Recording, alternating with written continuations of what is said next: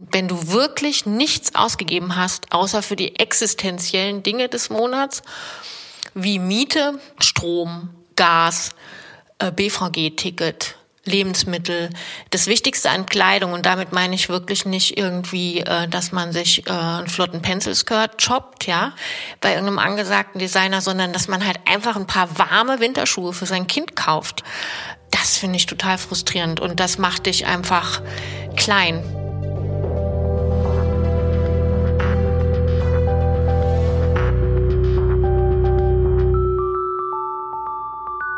Ich bin Mareike und ich kann nicht mit Geld umgehen. Konnte ich irgendwie noch nie. Und das möchte ich endlich ändern. Vor allem seitdem ich Mutter bin. Ist Geld Macht? Oder zumindest mit Macht verbunden? Ich möchte das herausfinden. Deshalb bin ich auf dem Weg zu einer Geldaufstellung. Klingt komisch? Ja, das finde ich auch. Den Gutschein für die Aufstellung hatte mir eine Bekannte in die Hand gedrückt. Vorher hatte ich noch nie etwas von einer Geldaufstellung gehört. Ich kannte nur Familienaufstellungen und fand die Geschichten darüber immer etwas ESO. Nützlich vielleicht, aber ESO. Berlin Mitte. Ein Raum voller Frauen. Das Angebot richtet sich an Frauen, die ihre Beziehung zu Geld bewusst ändern wollen, stand auf der Internetseite. Und ein leichter, unbeschwerter Umgang mit Geld kann aus einer geklärten Geldbeziehung entstehen. Das klingt gut. Leicht und unbeschwert. Bisher war meine Beziehung zu Geld eher das Gegenteil. Einen wunderschönen guten Abend allen Damen, die das Geld lieben. Nachdem die Aufstellungsleiterin uns begrüßt hat, geht es los mit meiner Aufstellung. Vorher führt sie noch ein kurzes Interview mit mir. Es geht darum, herauszufinden, mit welchen Fragen ich da bin bin Mareike. Mhm. Und womit bist du da, außer mit deinem Aufnahmegerät? Ich kann nicht mit Geld umgehen. Und ich bin Mutter, möchte das deswegen ändern. Was passiert denn, wenn man Geld hat in deinem Kontokasse? Wenn es mal schlechter Mensch. Okay, du willst ein guter Mensch sein. Ja. Es passt irgendwie eher zu mir, dass ich es nicht habe wenn wir, äh, wenn wir zusammenarbeiten und fertig sind miteinander, was ist dann für dich anders als jetzt? Ich glaube, es ist, ich, ich wünsche mir zwei Ebenen. Die eine Ebene wäre wirklich, dass ich irgendwann meine Zeit haben werde, wo ich einkaufen gehe und nicht Bauchschmerzen habe, weil ich nicht weiß, ob Geld auf dieser Karte ist oder nicht. Das wäre die eine Ebene. Hm. Und die andere ja, das vielleicht irgendwie gut zu finden, das zu haben, Sicherheit zu haben. Sie fragt mich, was ich davon habe, wenn ich nicht weiß, dass das Geld auf meiner EC-Karte reicht. Neben Angst und Traurigkeit ist dann noch ein Gefühl. Lebendigkeit. Und dann geht's wirklich los. Die Aufstellung beginnt. Ich suche mir für die einzelnen Begriffe Personen aus, die diese Begriffe verkörpern sollen meine Lebendigkeit, meine Angst, mein Selbstwert und ich. Gut, also jemand für dich, für deine Angst, für deine Lebendigkeit. Und jetzt suche ich die Leute aus. Ja, du bist ich, auf jeden Fall. Das weiß ich jetzt schon. Wie lange weißt du das? Seit Anfang, seit sie sich vorgestellt hat. Ah, okay. Und wir machen das so ein bisschen charmanter. Ach so. Hier. genau. Ach so, ich frage dich, oder? Ja. Genau. Also ganz ehrlich, als du eben angefangen hast zu erzählen, wusste ich, dass du mich nehmen wirst. Ja. Ich habe eine groß, einen ganz großen Widerstand, du zu sein. Okay. Und deswegen stelle ich mich der Herausforderung, weil ich glaube, dass ein Teil, der in dir ist, der auch in mir ist, den ich nicht sehe. Wunderbar. Wunderbar. Ja, ich weiß. Es klingt weiter eh so. Und das ist es wahrscheinlich auch. Bei systemischen Aufstellungen geht es darum, Beziehungen sichtbar zu machen. Ausgewählte Personen werden im Raum aufgestellt und dann befragt, wie sie sich in ihrer Position fühlen. Ich stelle also meine Lebendigkeit, meine Angst, mein Selbstwert und mich auf. Ganz automatisch weiß ich für jede Person ihren Platz im Raum. Die Aufstellungsleiterin sagt zu der Person, die mich darstellt, sie soll einen Satz sagen. Und zwar, ich bin eine EC-Kartenbesitzerin. Sie schafft es nicht. Sie sagt, sie bekommt eine Gänsehaut. Ich sitze daneben und muss grinsen, weil ich das kenne.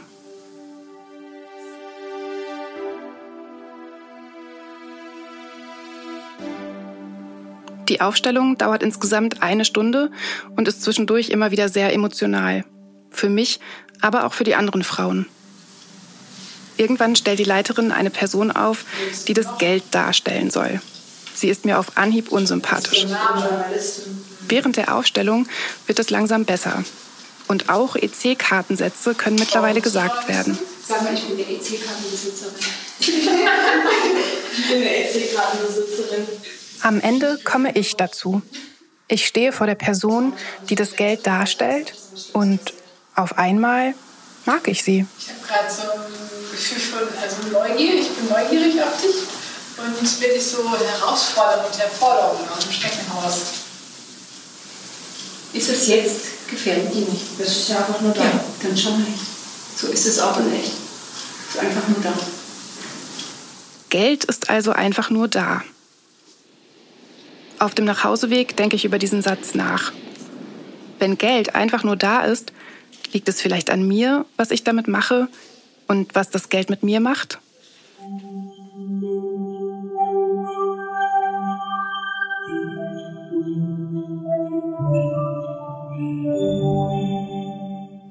Einige Tage später treffe ich Natascha.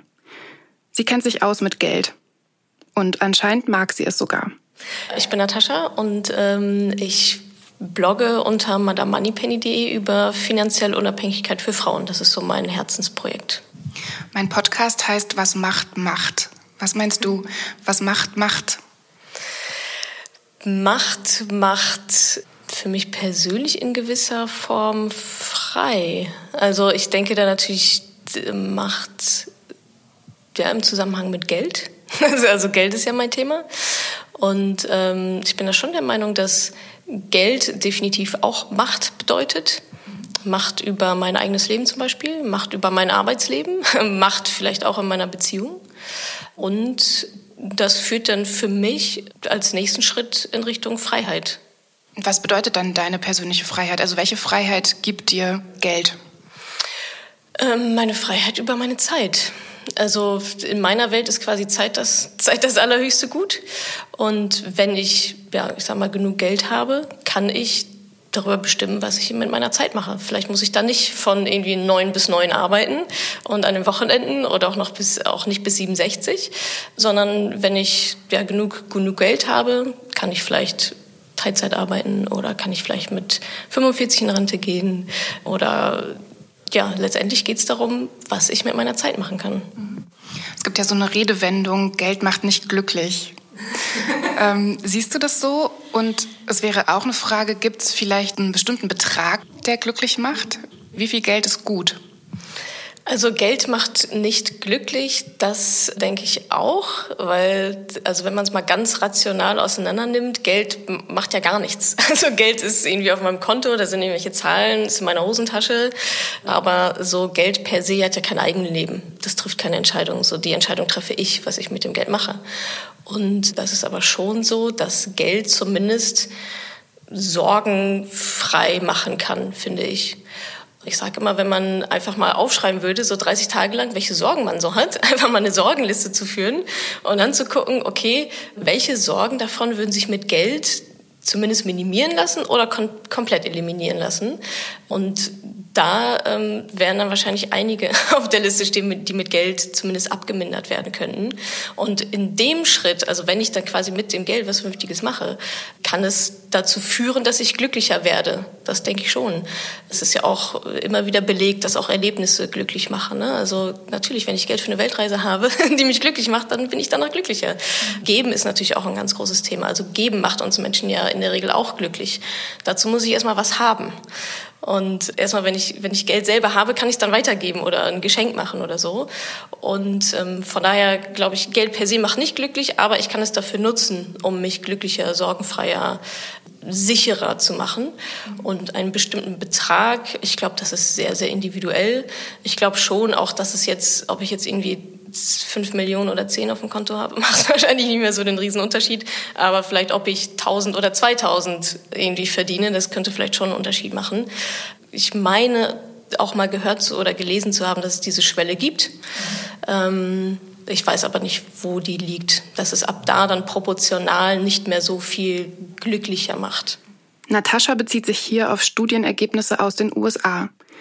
Der Psychologe Andrew T. Jebb hat zu Geld und Glücklichsein geforscht.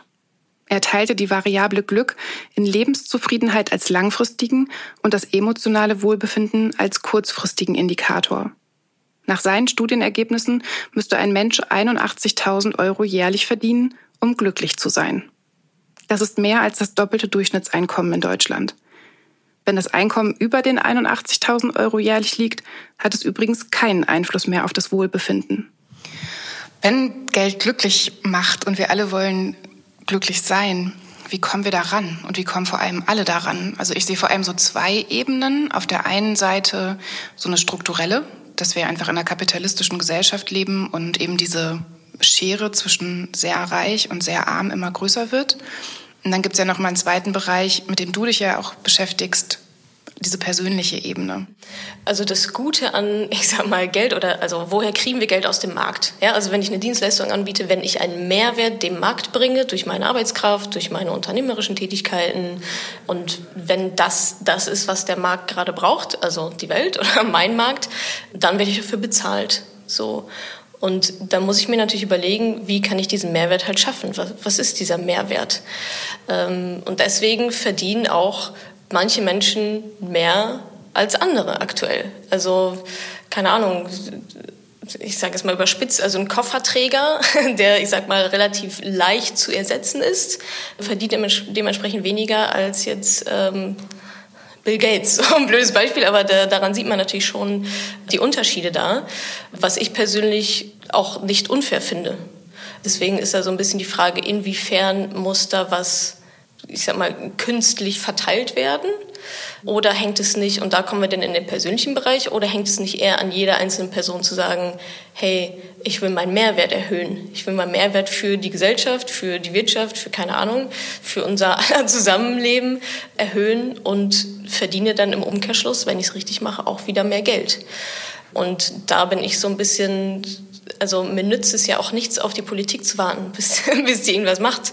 Äh, ich sage mal, also der Markt ist zum Glück kein äh, 76-jähriger alter weißer Mann, um so mal in die feministische Schiene ähm, reinzukommen. Da nützt es natürlich nichts, wenn ich zu Hause sitze und mir denke, manches ist alles so unfair. Jetzt kann das doch mal bitte irgendwie jemand umverteilen, was einfach nicht passiert. Also ich glaube da nicht dran, dass das passieren wird. Von daher vertrete ich da schon eher den Ansatz, dass da jeder für sich selber verantwortlich ist aber das Schöne ist ja auch, man kann es ja auch machen. Man muss natürlich die Verantwortung übernehmen und den Arsch hochkriegen, so mal was machen. Aber gerade im Zeitalter des Internets ja, finde ich es ähm, find ich's fast schon fahrlässig, diese Chance nicht zu nehmen und sich nicht zu überlegen, Mensch, wie kann ich denn irgendwie noch mehr, noch mehr machen oder wie kann ich mein Einkommen steigern oder wie kann ich äh, meine Ausgaben auch reduzieren. Die Informationen sind ja alle da und die Werkzeuge sind auch alle da. Ich glaube eher, dass es dann öfter auch vielleicht an der Bequemlichkeit dann vielleicht hängt, das, so aus dieser Opferrolle herauszutreten. Das ist, also Opfer sein ist natürlich recht, ich sag mal, einfach. Aber da selber die Verantwortung zu übernehmen und zu sagen, hey, das ist meine Schuld, dass ich hier sitze und keine Kohle habe, weil so ist es. Es ist nicht die Politik oder irgendwas anderes schuld, sondern das kann ja schon jeder selber eigentlich in die Hand nehmen. Wobei das da ja schon unterschiedliche Voraussetzungen gibt. Ne? Also wenn ich mir jetzt einfach so, es gibt ja so ein, so ein, ich weiß nicht, wie man das nennt, sowas wie so ein Rollenspiel, wo man mehrere Leute aufstellt und sagt, das ist eine Person, die ist ein Arbeiterkind, also irgendwie so schwierigere Voraussetzungen, um später mal einen guten Job zu haben. Und äh, da ist dann das Akademikerinnenkind und, und so weiter. Und dann müssen die ja dann so Schritte vorgehen und du siehst halt, es gibt nicht den gleichen Staat. Du ja, hast ja durch ja. die Dinge, die du mitbringst, Geschlecht, soziale Herkunft, ja. bringst du ja unterschiedliche Voraussetzungen mit. Von daher, ich finde es mit Einschränkungen richtig, was du sagst. Also ab einem gewissen Punkt ist jede und jeder selbst dafür verantwortlich, nur die Voraussetzungen sind ja andere. Absolut. Nee, das, äh, das sehe ich auch so. Es ist definitiv nicht für jeden, ich sag mal, gleich leicht. Es ist für alle scheißen schwierig. so, ne?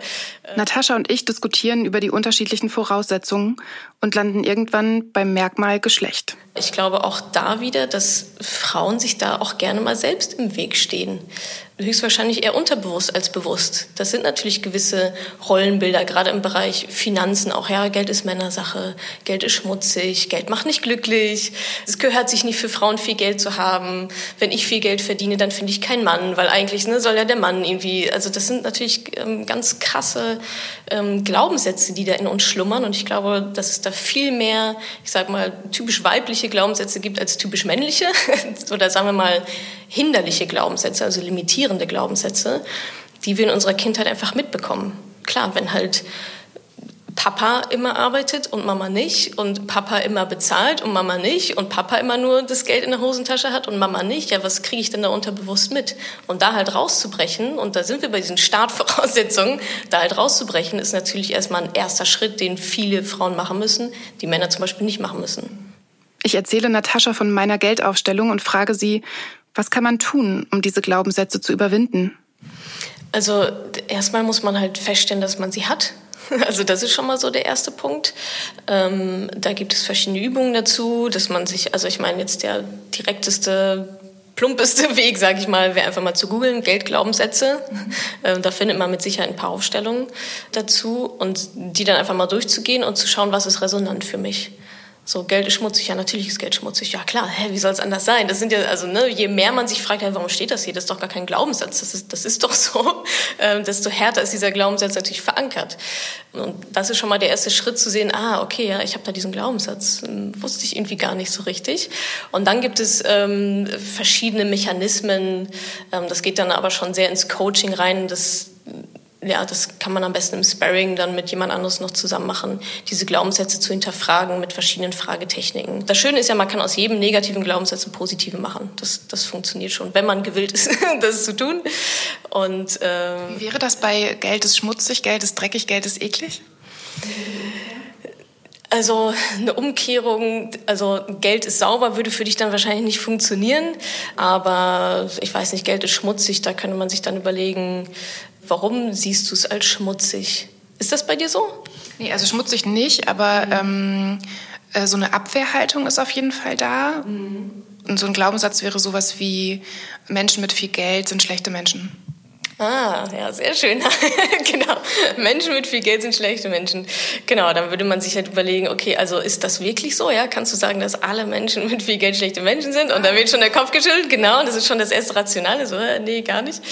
Genau, und dann gibt es noch so, ich glaube, so oder, zwei. Oder vielleicht auch eher Geld macht Menschen schlecht. Weißt du, es gibt da irgendwie so ein, so ein Bild ja. von, äh, wenn dann Leute Geld haben, dann wollen die immer mehr und kriegen immer mehr. Und, ja. ja, ja, genau. Na, dann geht es letztendlich daran, ähm, genau den umzudrehen und zu sagen, ja, okay, okay, gibt es nicht vielleicht auch Menschen, die viel Geld haben, aber trotzdem gut sind? so.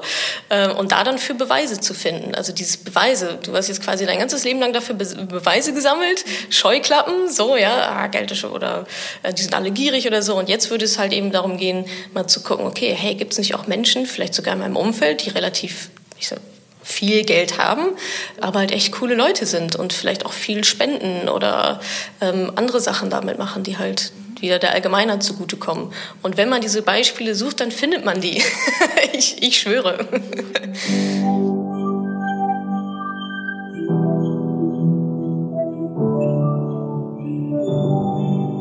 Die Geldaufstellung und die Begegnung mit Natascha beschäftigen mich weiter. Ja, mein seltsames Verhältnis zu Geld hat bestimmt auch was mit mir selbst zu tun. Und ja, Frauen gehen noch immer mit weniger Kohle aus Verhandlungsgesprächen raus. Und ja, der Gender Pay Gap, also der Lohnunterschied von Frauen und Männern, ist ein Fakt. Aber dass das nur an mir liegen soll? Du musst das Geld einfach nur wollen, ist mir irgendwie zu einfach.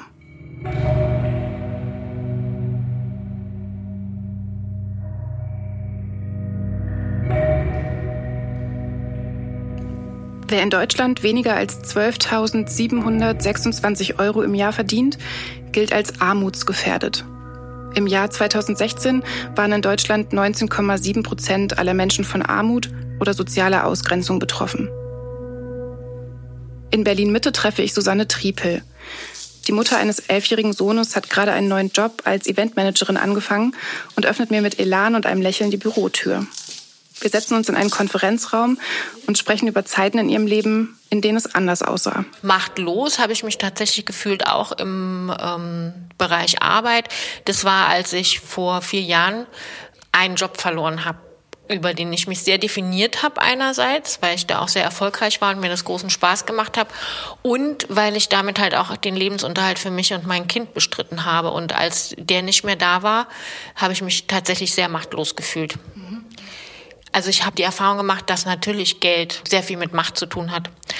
Machtlosigkeit fühlte ich zum Beispiel auch regelmäßig immer rund um den 20. des Monats. Also das kennt man ja vielleicht, wenn man ähm, im Niedriglohnsektor zum Beispiel arbeitet. Viele Frauen tun das. Also ich hatte viele Jahre das Glück, dass ich nicht im Niedriglohnsektor gearbeitet habe, aber zum Beispiel habe ich mal Freelancer gemacht und habe für dieselbe Arbeit, für die ich damals sehr viel verdient habe als Projektleiterin, Senior-Projektleiterin in Agentur, habe ich dann halt als Freelancer quasi ein Apfel und ein Ei verdient und habe die gleiche Qualität geliefert und das hat mich ähm, total irritiert. Wie war das dann ab dem 20. des Monats? Naja, ich würde sagen, das war tragisch. Also äh, ich finde auch immer ähm, irritierend, wie Menschen mit Geld darüber reden, wie man mit wenig Geld auskommen muss. So. Also ich kann dazu nur sagen, ich habe als Kind auch schon eine Phase gehabt, in der ich wenig Geld hatte. Aber es ist eben was anderes, ähm, wenn man ein Kind ist, hat man halt einfach auch keine Möglichkeiten bestimmte. Also du kannst zum Beispiel keine Erwerbsarbeit leisten, weil Kinderarbeit ist ja zum Glück immer noch bei uns verboten. Äh, aber wenn du erwachsen bist und du arbeitest und du hast das Gefühl, dass trotzdem dein Geld nicht reicht, und du bist qualifiziert und hast halt auch eine Ausbildung oder studiert, das ist total frustrierend. Und auch wenn du, ähm, wenn du wirklich nichts ausgegeben hast, außer für die existenziellen Dinge des Monats, wie Miete, Strom, Gas, äh, BVG-Ticket, Lebensmittel, das Wichtigste an Kleidung und damit meine ich wirklich nicht irgendwie, äh, dass man sich äh, einen flotten Pencil-Skirt choppt, ja, bei irgendeinem angesagten Designer, sondern dass man halt einfach ein paar warme Winterschuhe für sein Kind kauft, ja. Das finde ich total frustrierend und das macht dich einfach klein und es macht dich auch müde und mürbe. Meine Erfahrung ist, dass wenn es nur um dich selbst geht und du zwei Wochen von Nudeln mit Ketchup lebst, das ja nochmal eine andere Situation ist, als wenn ein Kind mit dabei ist. Na, du kannst an deinem Kind schlecht sparen. Also wie willst du das machen? Also ich glaube, dass das auch keine Mutter macht. Ich höre ja auch immer so Sprüche dann gerne halt Leuten gegenüber, die halt irgendwie ähm, wirtschaftlich schwächer sind, dass die halt ihren Kindern auch irgendwie was vorenthalten und sich dann irgendwie Kippen kaufen. Dafür reicht's dann noch. Also es sind ja immer diese Bilder, die dann gleich kommen. Aber das kann ich nicht bestätigen. Also ich habe an mir selber gespart. Also ich kann das auch irgendwie bis zum gewissen Punkt. Aber ich denke mir immer so, wieso muss ich das denn? Also wieso muss ich, wenn ich irgendwie arbeite wie eine Irre, also quasi rund um die Uhr in meinem Beruf und dann halt eben zu Hause, wieso muss ich nach dem Zehnten des Monats an mir selber sparen? Und zwar am Essen zum Beispiel. Oder auch Klassiker, ähm, also wenn es halt nicht reicht für BVG und du fährst dann halt mit dem Fahrrad bei Wind und Wetter. Das ist ja nicht so, dass ich ähm, dem Fahrradfahren nichts abgewinnen kann, ja. Aber wenn es irgendwie minus fünf Grad ist und scheiße Belag und du kannst ja noch nicht mal 2,80 Euro leisten für die Bahn, und da weiß ich jetzt schon wieder, was für Sprüche halt kommen, wenn äh, das irgendwie kommentiert wird im Internet. 2,80 Euro hat man immer. Nein, die hat man eben manchmal nicht. Also ich kenne Menschen, inklusive mir selbst, die halt echt auch mit 2,80 Euro mal irgendwie drei Tage auskommen müssen oder mussten. Im Moment ist das ja nicht mehr so. Also habe ich ja eine Phase, wo ich das Gott sei Dank hinter mir gelassen habe. Aber das ist halt echt schlimm. Ja, und es geht ja auch vor allem gar nicht um, um das Fahrrad jetzt, ne, sondern eher ja um die Wahlfreiheit. Nein, um die, die hat man nicht. Eben. Genau. Und, ähm, und das ist halt einfach ein Gefühl von Machtlosigkeit. Also ich finde halt schon, dass Geld in Deutschland oder Einkommen auch ganz viel mit Macht und Wirkmächtig, äh, mit, nee, Wirkmächtigkeit, mit Möglichkeiten. Also Geld bedeutet halt Möglichkeiten, dich einfach zu ernähren mhm. und eine Existenz zu haben.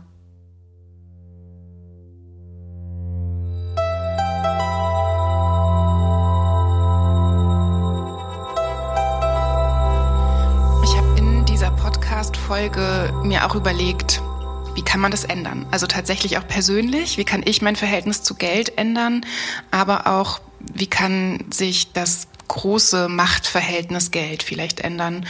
Und ähm, bin dabei interessanterweise immer wieder auf Leute gestoßen, die daraus sowas wie ein individuelles Problem gemacht haben, gerade auch für Frauen. Denn es ist ja bekannt. Naja, musst privat vorsorgen, der Klassiker, ne? Genau, sowas. Immer schön die Verantwortung delegieren. Genau, ne? sowas. Oder auch, ähm, es liegt an den Frauen, dass sie schlecht verhandeln. Da müssen, muss es irgendwie Workshops geben, das muss besser werden. Ja, aber warum? Also ich finde es unmöglich zum Beispiel, dass es wirklich Unternehmen gibt, die in Kauf nehmen, dass es sich zum Beispiel auf dem Rücken von der Mutter, die Teilzeit arbeitet, weil sie nicht anders kann, gesund stoßen. Das gibt es ja. Also es gibt wirklich auch so Konstrukte, zum Beispiel, das habe ich auch selbst erlebt in den letzten Jahren.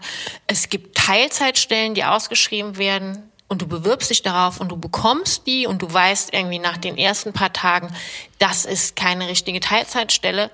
Also weißt du, es ist eine Teilzeitstelle vom Budget. Ja. Aber nicht von der Oder vom Gefühl der Chefs. Also aufgrund irgendeiner vagen Vermutung, dass man halt zum Beispiel für Social Media Management dass man das halt einfach auf dem Klo vielleicht macht. Keine Ahnung, wie die arbeiten. Ja. Aber wir beide wissen ja, dass das halt einfach eigentlich Content Management ist und alles, was mit Content zu tun hat, halt auch gewisse Vorbereitung und kreative Leistung beinhaltet, so egal. Ich will damit nur sagen, ähm, also man muss, glaube ich, in Deutschland auch darüber nachdenken, wie man den Wert für eine Arbeit neu definiert. Also wirklich. Und auch sich dieser Verantwortung stellen. Das fängt ja schon bei mir an. Also seit ich diese äh, bekloppten Erfahrungen gemacht habe, auch mit diesen Bullshit-Jobs, die ich teilweise halt auch angeboten bekommen habe oder auch machen musste, also was Leute auch bereit sind zu zahlen, also wie wenig, und die finden das okay, weil Mindestlohn in Deutschland, also Mindestlohn ist ja abgesegnet irgendwie von der Politik und das sind irgendwie acht Euro. Und es wird dir immer so verkauft, als wäre das der Topf Gold, den du irgendwie am Rande des Regenbogens findest und dann kannst du davon irgendwie leben, bis du 88 bist. Ja, aber wie weit kommst du denn mit 8 Euro? Susanne ist offen und ehrlich, auch mit sich selbst. Keine Selbstverständlichkeit beim Thema Geld. Über Geld spricht man nicht, das haben wir alle schon mal gehört. Und vor allem spricht man nicht über Armut. Das Thema ist nach wie vor mit Scham behaftet.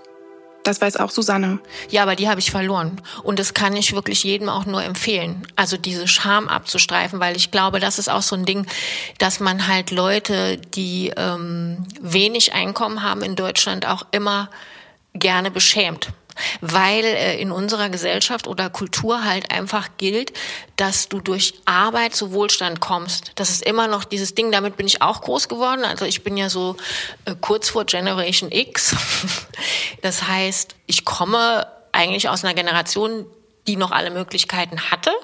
Und ich glaube, wenn ich mein Kind zum Beispiel nicht bekommen hätte und keine Babypause äh, gemacht hätte, die sich dann halt irgendwie in so eine waschechte große Familienkrise entwickelt hat, ja, mit einfach Care-Arbeit, die überwiegend ich leisten musste und irgendeiner musste dann halt Teilzeit arbeiten, das war halt ich, dann wäre das vielleicht nicht so gekommen. Aber ich mache jetzt so einen riesen Haken, wo wollte ich denn Ja, aber es ist ja, es ist ja, ja, ein total wichtiger Haken, weil ja. es ja tatsächlich so ist, dass Alleinerziehende wie du, ähm, dass bei denen ja einfach das äh, Armutsrisiko um ein Vielfaches erhöht ist als bei anderen Familien. Ja, und ich denke, dazu kommt halt, seit in Deutschland diese Hartz-IV-Reform war und gleichzeitig ist passiert, dass halt dieser Niedriglohnsektor ausgebaut worden ist. Und ich glaube, dass Hartz IV nicht vorbereitet war darauf, wie dieser Niedriglohnsektor in Deutschland einschlägt. Und ähm, es ist eben so, dass man durch Erwerbsarbeit oder ein Einkommen heutzutage halt keine Familie mehr ernähren kann und dass dir nicht mal hilft, dass du studiert hast und irgendwie einen coolen Job hast, weil es wird dafür halt nichts mehr bezahlt. Und eine Erwerbsarbeit zu haben, also eine sozialversicherungspflichtige vor allem, ist keine Garantie mehr dafür, dass du halt irgendwie nach dem 20. klarkommst. Und das finde ich total erschreckend.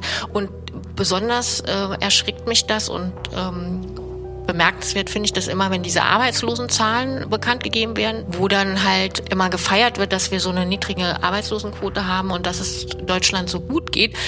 Aber das ist eben nicht so. Also dahinter verbirgt sich halt einfach, dass viele Frauen vor allem es nicht schaffen, von ihrer Arbeit zu leben. Einen leichten und unbeschwerten Umgang mit Geld habe ich mir gewünscht. Für mich selbst und vor allem für mich in meiner Rolle als Mutter. An diesem Punkt bin ich noch lange nicht. Eher sogar das Gegenteil ist der Fall. Wie soll der Umgang mit etwas, das so ungerecht verteilt ist, leicht und unbeschwert sein? Wahrscheinlich geht es nur, wenn man es hat, das Geld. Und damit auch die Macht.